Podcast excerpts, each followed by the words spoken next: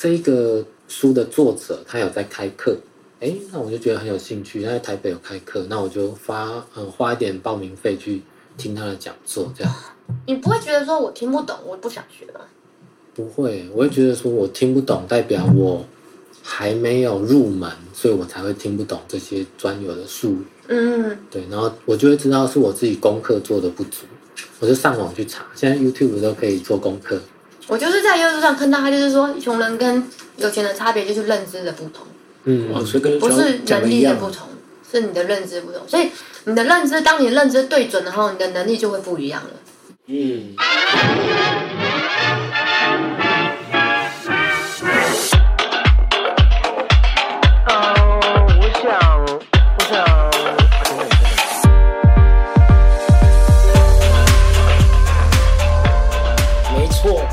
欢迎今天夯序五级的重量级嘉宾张氏舞蹈家族张金贵学长来了。太荣幸了，Hello，让不要害羞，太好，荣这样幸了。这样开场应该还可以。不错不错。嗯，其实刚刚来的时候就已经跟学长聊了不少天，嗯而嗯且也发现学长的一些有趣的嗜好。嗯我先介绍一下，先介绍介绍一下，就是我称之为社指导的舞蹈仓库，长工舞蹈剧场。当时长工这个名字，单纯就是工长章而已吗？嗯，一开始是我们四个兄弟嘛，然后都在同一间学校。那个时候，其实我们就一直听朋友啊、老师啊，就说哇，好特别哦！你们四兄弟以后一定要一起组一个团。那我们都当做一个笑话来听啊。我说啊，组团哦，感觉不太可能哎。然后就这样过了。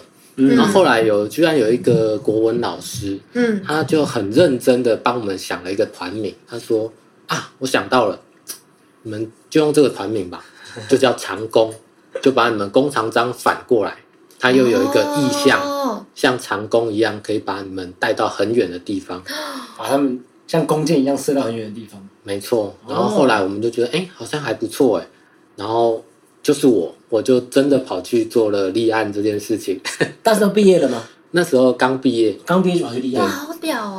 刚毕业有一点彷徨的时候，我好像六月多毕业，然后八月就去立案了。哦超快速哎！你你是行动派吗？其实那时候不知道做什么，嗯，所以就有个事情可以做，有一个方向。哦，我觉得很厉害，在彷徨的时候，先丢一个目标出去，先不管那个目标怎么样，先找一个目标。但一定会先管说我有没有钱呐、嗯刚毕业大学生全部都会想我有没有钱这件事哎、对啊，那时候其实我想要成立舞团，到底成立舞团需不需要花钱？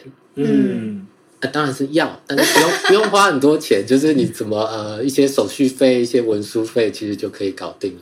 哦，你是说先立案出有这个公司，呃，有对这个舞团名称？对对对然后这个钱不用花很多。对，因为光立案而已，我并不需要有一个真的租下一个场馆，然后来营运，嗯所以我只是先立案这一个团队。哦，所以把把你们自己的那个基地场呃设置岛这个基地呃排练场啊做起来这件事情是慢慢成型的，就是你的想法一开始只是想说先立案，然后先可以做作品，但是需要一个基地这件事情没有那么早成型，对不对？嗯，我们是在舞团第四年的时候才找到社子岛这一个仓库。哦，嗯，但是这个但是长工已经开始等于开始营运了，有做很多案子了，对，那时候每年都有做一个年度制作，嗯。然后都会排练大概四个月到六个月之间的制作期。哦，所以那时候没有自己的场地，我们就比较麻烦，嗯嗯，我们就要带着我们的道具到处跑，换场地排练。嗯，对呀、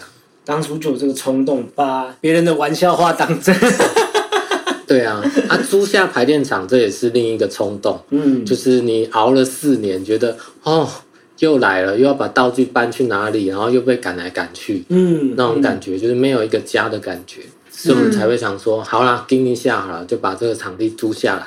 挤一下，没错，把这个钱挤出来，真的是要挤钱呢、对啊，而且大家一起就是四兄弟一起完成这件事也蛮酷的。你们平时，因为我觉得四个人都真的各各具特色，真的各具特色。你们平时平时啊，一起工作啊，或者是一起需要完成一件作品的时候啊，状况怎么样？诶，其实亲兄弟姐妹在工作真的是会比较特别，嗯跟你同学啊、朋友啊、是学长学弟不太一样。对，就是你家里如果有兄弟姐妹的，你试看看，就是跟他一起讨论一件事，一起完成一件事，你们多久会吵架一次？大概十五分钟就会吵一次。那我们家的话，算是我们个性都比较温，比较温和一点。哦，对，那但是难免还是会有一些一些冲突在里面啊。但是因为我们就是都也好几年了，我们就慢慢的适应，慢慢的去分工，慢慢的去互相体谅。好，对是，我想问一个问题，是那你们当初创这个舞团的时候有呃有什么理念吗？当初有一个理念，就是我们想要创作，嗯，因为我们在外面工作的话，通常是扮演舞者的角色。嗯那对于我们自己的个人的表现的创作机会是比较少的。哦，所以本来是你们很知道自己，哎，这四个人都是知道自己想要创作的吗？嗯，我在家是老三嘛，对，那老大、老二都先毕业了，但是舞团并没有成立。嗯舞团成立是我毕业的时候，因为我在想说，我应该要像我哥哥一样在外面工作，但是我又好像找不到一个想要的舞团。嗯嗯是，对我比较想要做自己的创作，嗯嗯那是不是自己创团才可以完成这件事情？嗯，或许它是一个平台，一个跳板。哦，对那我们那时候才认真考虑成立舞团这个事嗯情。嗯嗯，所以意思是说你的创作欲望比较大，对我那个时候比起跳舞的话，我比较想要创作。哦，你想要跳自己编的舞，对，或者是说我编舞给别人跳，自己不一定担任舞者，也是可以。啊？为什么你没有想要去享受那个我是舞者的那个光环？嗯、我觉得那是每一个时期的目标的梦想。嗯。对啊。像我高中的时候，就是哎、我要成为一个舞者；嗯。然后我大学的时候，我要成为一个舞者。是对，然后到大概大四左右的时候，就是发现我对于舞者的上台表演的那个接受掌声的欲望没有再那么强烈了。哦是，那个感觉不是像哦，它淡掉了，那个感觉是像哦，我圆梦了，我接下来我要找下一个、下一个想要挑战的东西。是是，哇哦，那因为刚刚那时候也是大四毕制的时候，对啊，因为我你好像有编舞嘛，有有有。对，对对对，我就记得对啊。你们那一班学长那一班他们班的有产量很多很丰富，有很多创作，对啊，对啊，而且在学校以外，我也接了一些外面的制作，是。所以其实舞台上面的表现，我觉得对我来讲，我是很满足。嗯嗯嗯，我觉得刚刚讲到就是你你想要有点想要跳自己的舞，或者是没有找到觉得自己比较适合的一些团啊，或者是舞作啊什么的，所以就自己想要出来做一件事情。我觉得这个应该跟学长动作风格有点关系，因为因为我觉得你们家的或者是学长的动作风格非常强烈，很有趣，很有机，也不是一个趋势下面所留下来的身体风格。我觉得是你们有自己独到的。你觉得你自己的动作风格有没有受何种因素影响啊？在学舞的过程中，因为都是从比较学院派这边开始学习舞蹈的技巧，嗯所以一开始很很难走出走出自己的一个风格。我觉得、嗯那是需要靠时间累积，嗯慢慢的。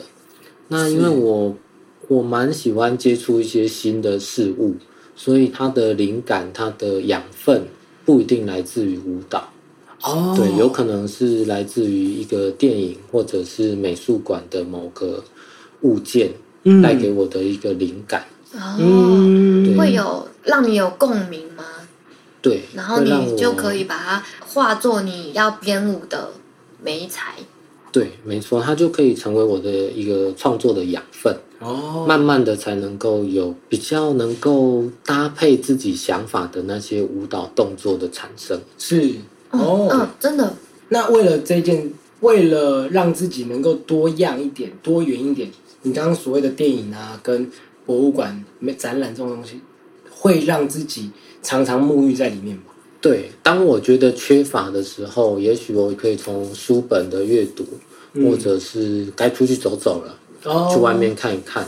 是。那个看一看不一定是出国，可能是到我家楼下的公园去绕两圈。哦，好酷，对。是，当你比如说你一大早可能睡不着，你六点多起床，对。你一出去的时候，你可能看到已经很多人在外面对。嗯。你的认知是哇，我干嘛六点多起来？我是不是疯了？嗯。但是你看到外面有人四点多就起床工作了，嗯，你会了解到哦，外面的世界其实跟你想的不太一样。嗯，哎，对，大家舞蹈圈毕业的，我们的认知就是跟一般的认知真的是不一样。对呀、舞蹈系出来最有趣就是探索社会的起点很不一样。对，很像很像小孩一样啊。对啊，对啊。哎，那讲到探索社会，因为我知道学长其实除了舞者跟编舞者的这个身份以外，是不是其实还身兼许多许多身份啊？是不是曾经就是房屋中介没错，啊？还有吗？其实还有。嗯，那其实这会先讲到一个问题，就是我为什么想要做舞蹈以外的事情嗯的工作？对，明明就一直跳舞，一直教课或者接外面的演出就可以了。嗯那是因为我想要让自己更有选择。哦当我不用靠舞蹈为生的时候，我是不是有更多选择？嗯比如说有一个案子，它很压榨舞者，嗯。很压榨创作者，嗯。可是我就是要，我必须接，那我是不是会压低我自己的身份？嗯。嗯，对，姿态会低一点，去委曲求全。是。那可是我，假如我有另外一份正职工作，我就不一定一定要接这个案件。嗯，对，我的你就会变得更有选择。你就不用考虑到我因为生计问题，然后我不得对，一定要先马上有这个钱进来。对对对对然后，因为我前面讲到，我对于新的事物是很有兴趣的，嗯嗯所以我也会去选择我有兴趣的职业去做。哦，对啊是是。所以你觉得当初会想要找一个不一样的职业啊，或者是正职工作去做？你刚刚是说因为舞者或编舞者身份被压榨，你觉得这两件关系，这个这两件事情的关系是什么意思？因为我觉得表演艺术工作者是需要被尊重的，但很多时候我们在一些制作费用的安排上面，舞者永远是被摆在最底下的。嗯意思就是说呢，当我们把技术、灯光、道具、器材、场租全都付完之后，剩下多少我们再来分给舞者。对，通常都这样。对，为什么会这样子？而我们就不会去剥夺其他工作人员的费用。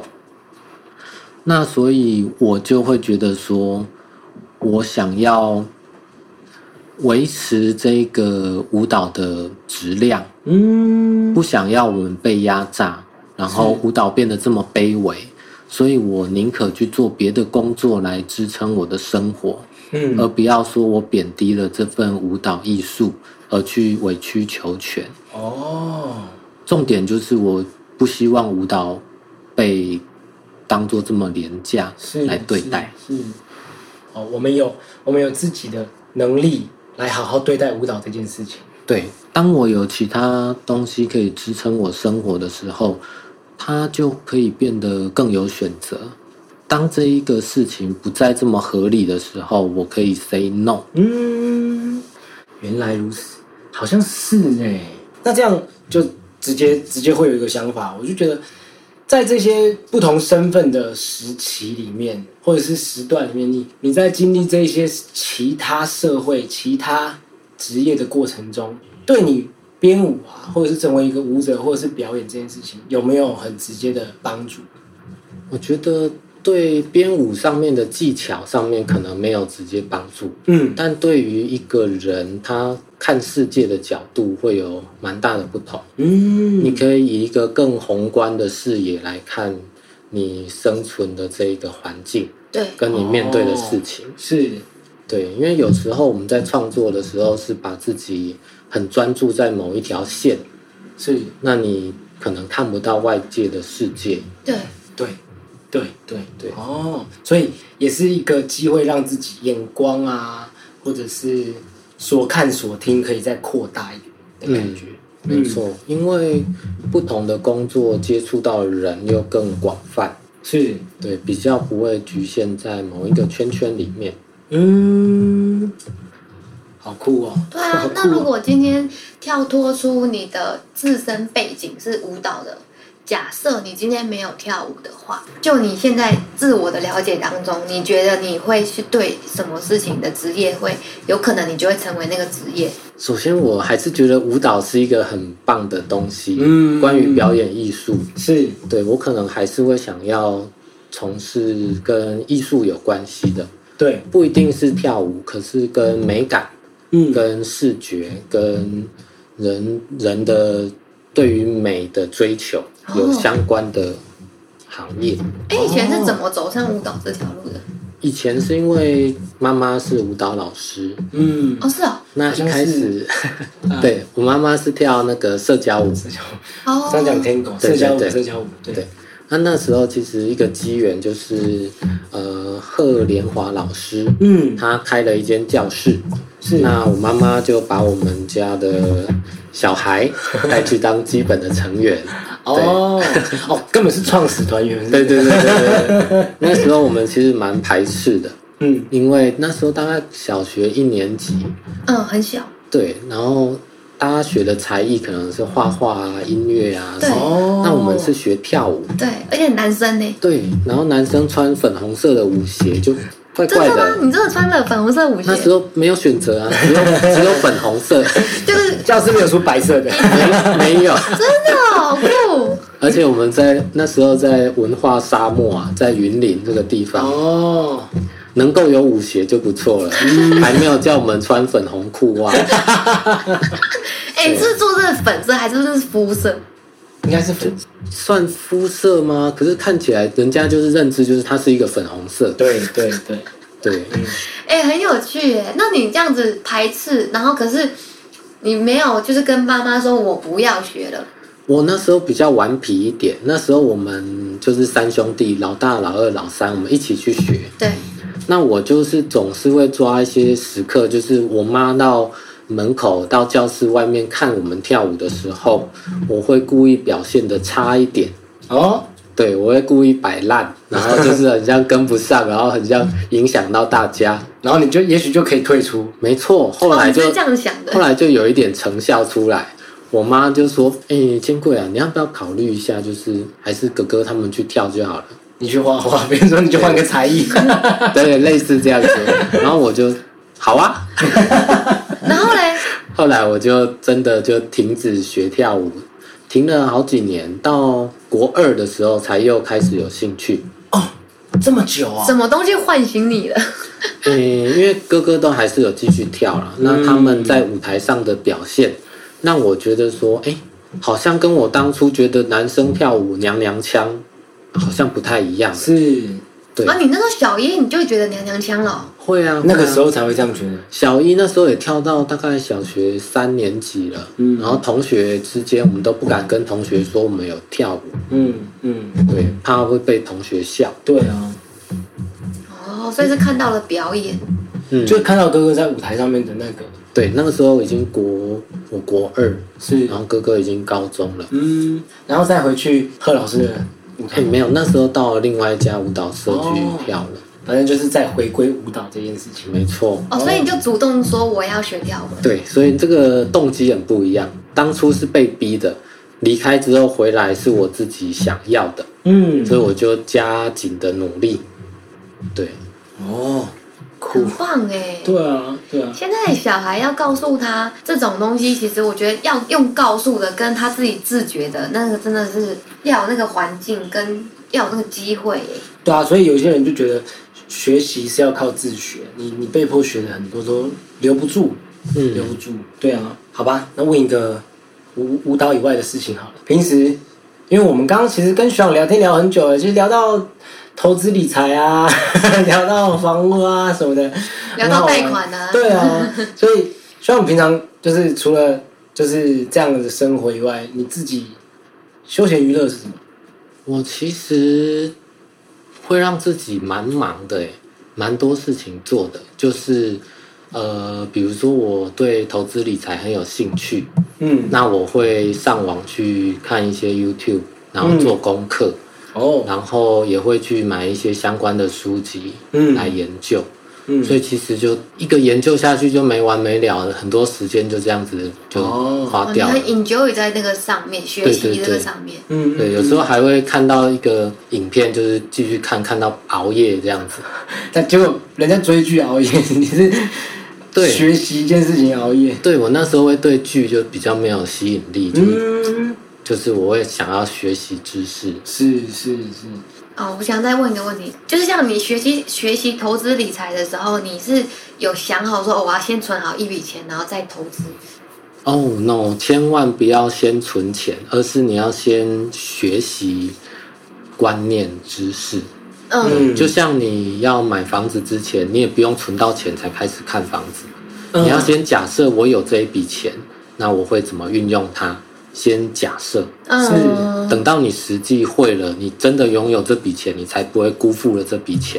哦，哦，因为嗯，那你不会，可是就是这个就是认知不一样，就是比如说，好，假设我，我觉得我以前会害怕，我会害怕钱撩起的那种感觉，嗯，就是我会觉得我对这件事情我还我会很负面，我会很担心，我如果选择错误，因为这个还是因为是选择对跟选择错的后果的不同，那我就会觉得说，像这样的时候，像我就是因为我是舞蹈系，所以是没有那个。不是像那种一般人会去认识正确的投资观念的时候，我就会被我啊，但是可能是家庭影响，就是会去想到是说，如果我选择错误的话，这个东西没了，那我就会防卫性的想说，那就是把钱存下来好了，这样就会有这种想法。就是，所以你当初其实你没有这方面的没安全感，然后也你也没害怕，嗯，当然都是会怕啦，但是就是对我来讲，就是你把你不要影响到你生活的一笔存款，能够投入你觉得可以信任的投资理财的商品，我觉得是好的。哦，对哦，你就是还是有把钱分流，对啊，对啊，就是就算这笔钱全部归零不见了，也不会影响你的生活的这这样的一笔钱拿来是拿来做。哦，你还是有这样子规划的，嗯，对啊嗯，对啊。结果我们变成了明明就是在聊舞者，来聊舞者平常的生活，对，变成一个投资理财课，还不错啊，还不错。我觉得虽然说就是有点玩笑，可是我觉得这也蛮重要的，因为我觉得大部分的舞蹈系或者是舞蹈人出来，呃，这个东西一方面要重学，那每个人学到的时间也蛮不一样的，所以也许今天徐朗这么有经验分享这个事情，我觉得应该也是对大家蛮有帮助的。对啊，平常在这样子把自己，我我认为有点有条不紊啊，然后也把时间塞得蛮多，让自己常常保持在一个学习的状态里面的这样生活啊，应该都还是能够凑得出一点点空闲的时间，让自己放松吧。嗯平常有什么一定要的一定要的那你自己有没有什么很喜欢，然后每一天都至少要做到的一些仪式感的放松的自由自在的事情？嗯，说起来蛮妙的诶，我会自己用茶叶，就是不是那种茶包，是那种茶叶 泡水泡真的就是干，就是已经干掉，嗯，这当然是干掉干干的那嗯种茶叶来泡茶。哦。然后你是不是程序也比较复杂一点？对，因为我喜欢喝的，我其实蛮喜欢喝奶茶。是那我会自己用红茶叶泡出红茶，然后再加自己喜欢的黑糖，嗯，然后去调配出一个比例，然后再加牛奶。我听起来超像那种专业人士回家都会有一自己的那种 小时光。这通常都要花多久时间？从一开始煮，其实不用很久啦，但是我煮完之后我会把它冰起来。但是如果不用冰直接喝的话，应该半小时以内就都可以弄好。哦，可是是不是进入的这个时刻里面，就是会让自己蛮啊轻松的？对啊，就是在做这个很悠闲的事情的过程，就觉得自己好像蛮自由自在的，可以蛮享受其中。而且你是不是说，就是能够有这个时间去做这件事情的时候，或是的当下的状态，其实一定是要够 chill。对，就是够够悠闲才会有心情来做这件事情。是是，好酷哦，这超酷的，我真的觉得很有趣。你像有一些电影就这样演啊，像呃金城武有一部电影，他就是对泡泡面很坚持，他就一定要就几分满的水，然后他的时间要泡多少，那个面才会刚刚好 Q，比如说那种状态，对对对对对对。对对自己生活的小要求。可是我觉得的确那个要求，虽然说听起来很要求，然后好像很严格的，一定要遵守这个细项的一个啊、呃程序啊怎么走，可是当在执行的时候，其实是很享受那一个要求给自己的悠闲，嗯对不对？嗯。嗯嗯，在学长在这个就是舞蹈的生活里面啊，征战这么久，不管是编啊或跳啊，你有没有什么哪一个时间突然发现或者是认认知到自己对这件事情是职业了？不管是也许你对自己上台之前的准备啊负责，或对这个舞台负责，或者是你在编舞的过程中，你要对观众负责什么？你有没有体认到自己是一个职业时的感受啊？嗯，那时候大概是大学快毕业的时候吧，比较会认真去想到说，哎、以后的职业这件事。嗯然后那时候就是你当然是很很清楚的觉得说，要把舞蹈这个专业作为一个职业来看待。嗯，对，嗯所以是那时候大学毕业的那那。你觉得自己有什么样很不一样的改变吗？改变哦？就是也许你以前看待跳舞怎么样，然后后来看待跳舞有变化，身体啊，嗯，以前的话当然是比较，我觉得眼光会看得比较短一些。我怎么把这支舞跳好？嗯我怎么把这个段落、这个音乐处理好？嗯但当你把它当一个职业看待的时候，是以一个更更宏观的角度来看这件事情，就是哦我怎么把舞者的身份扮演好，是。我怎么样做一个好的编舞者，嗯嗯我要怎么样善待我的舞者，才是一个好的编舞家。哦，对，思考的问题会变这样子。这样会不会连就是上台前准备表演上台前的预备自己，应该也有很大的变化吧？有，因为我毕业之后就创团嘛，嗯。我反而在上台前想的不能够只是怎么表现，嗯我也会想到我的编舞会带给观众什么感受，嗯。我也会想关于这个制作的前台幕后行政有没有做到位，是。那有没有观众是对于这个演出的各个程序不够满意，嗯。所以想的事情会变得更复杂一些。是，所以很像，除了舞者，或者是你刚刚也说的那个宏观，所以不只是你从呃舞者的眼光改变，我觉得你舞者的角色也开始变成编舞者，甚至变成经营者。你在看到，你会开始顾前顾后，整个制作、整个舞团、整个大方向的状态有没有找到一个，有没有一起在一个对的方向？嗯，嗯，对啊，那时候就会遇到一个问题，就是当你想要好好跳舞，你就不能只有会跳舞，是，因为你必须要学会更多东西，才能够支撑你好好跳舞这件事情。嗯嗯嗯，哦，我觉得老板的思维就出现了，就你怎么样真的把一件事情或者是一个团体带到一个对的地方去。嗯嗯嗯，我们这次呢，夯旭非常荣幸有这个机会跟徐阳一起合作一个作品，呃，等一下再跟大家宣传这件事情。但是我要讲的是，在跟学长工作的过程中，我看我发现一个有趣的事情，就是我觉得你在呃跟我们一起发展的过程中，下决策的速度很快。但我觉得也许这个问题不算问题啊，因为可能是我自己在编创上面的时候会想比较久，那会发现，哎，是你的东西灵感来很快呢，还是觉得你自己做决定就是一个比较快的人？当然，创作的期间会有很多的犹豫，会有很多的思考跟考虑。是，那我会倾向比较快做决定，是因为当一个决定出来了，嗯你可以更快速的可以去分辨它好或不好。嗯，对，它可以省下很多很多的时间。哦，可是那你觉得你跟动的机会多吗？就是你会把你快速做了决定的这个决定，事后会再改变吗？会改，但是我觉得不会改到很多。对我来讲，这算是比较有效率的做法。是是是，那我觉得会不会做一个小小的回馈，就是你其实蛮愿意跟随直觉的。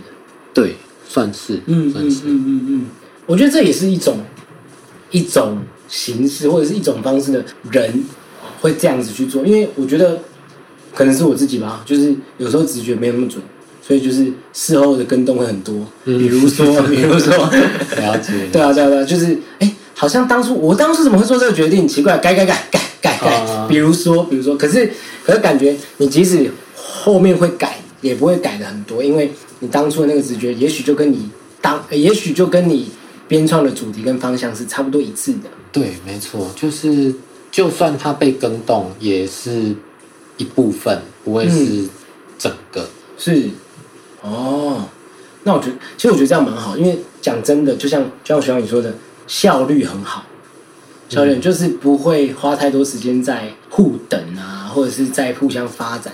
当然也不是说这样这样不好啦，而是说，哎，这样工作速度会快一点。嗯对对对对对对。对，对啊，我跟学长这次呢是在七月二十三到二十四号，我们一起合作一档作品。啊、我要学长编。啊、我们有六位舞者，我们六位舞者一起完成这个作品，然后是用家的概念，对不对？嗯，就是这一次的表演，它会比较跳脱舞台的形式，比较不会这么以舞蹈作为主体，哦。反而是融入更多的生活的元素。嗯嗯，对，嗯。变得比较可能表演不会这么制式，会变得比较自然一点。哦，那要不要稍透露一下，就是你怎么会当时有这个主题发想呢？呃，其实那时候我们在寻找演出场地的时候，觉得说，哎，如果我们选择一个没有这么镜框式舞台的场馆嗯，来演出，是不是可以创造更多有趣的事情？对，哦，后来我们找了一个师弟，是。他的空间比较像是一个地下室的一个密室的感觉，嗯很适合做一些奇奇怪怪的一些创作想法。是是是，对，我觉得蛮有趣的，因为啊、最近在教一些表演艺术课的过程中，也是跟大家，也是跟学生们分享到一些舞蹈剧场啊，或者是呃很多新兴的表演形式进入，或者是在现代发生啊，大家已经没有这么自私，一定要跳舞就是跳舞，演戏就是演戏这样，所以我觉得也也很欢迎大家来看，因为我们把我们把舞台变得很不像你平常看到的舞台。然后我们也让很多感觉更贴近观众会发生的大小事放到舞台上面去，对不对？嗯，而且很特别的是，一般演出啊，假设我们演三场，你来看哪一场，基本都长一样。但是我们这一次呢，你来的每一场肯定都会不一样。啊，对，没错，没错。它就比较像是你去博物馆，嗯，我今天去博物馆看展览，跟你明天去博物馆看展览，我们看到了展览的作品可能是不一样的，因为我们走的路线，我们走的速度，我们看一个作品的时间，嗯那都是不一样的。嗯，哦，我懂了，我们就把我们就是把演出，把一个舞蹈演出变得超级有机，变得更当下。每一个状态，每一个当下会发生的，或是每一个观众当下的感受，你过来，你你过来看演出之前，你可能你发生的大小事，你带过来，你观看的感受就会很不，就会跟别人或者是跟昨天的你很不一样。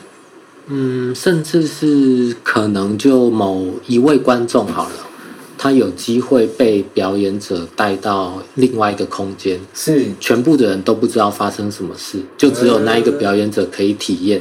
只有他收获。对对对对啊！所以怎么办？听起来虽然说我是表演者，可是我也好想当观众。七月二十三到二十四，欢迎大家来湿地 B One 看我们跳舞。这一次呢，希望我们的主题能够更贴近你们，或者是让你们让各位听众，或是让各位观众更像在表演的我们一样。对，所以七月二十三到二十四，欢迎大家来师弟 B One 看我们跳舞。今天呢，也非常谢谢坚哥学长在我们当中。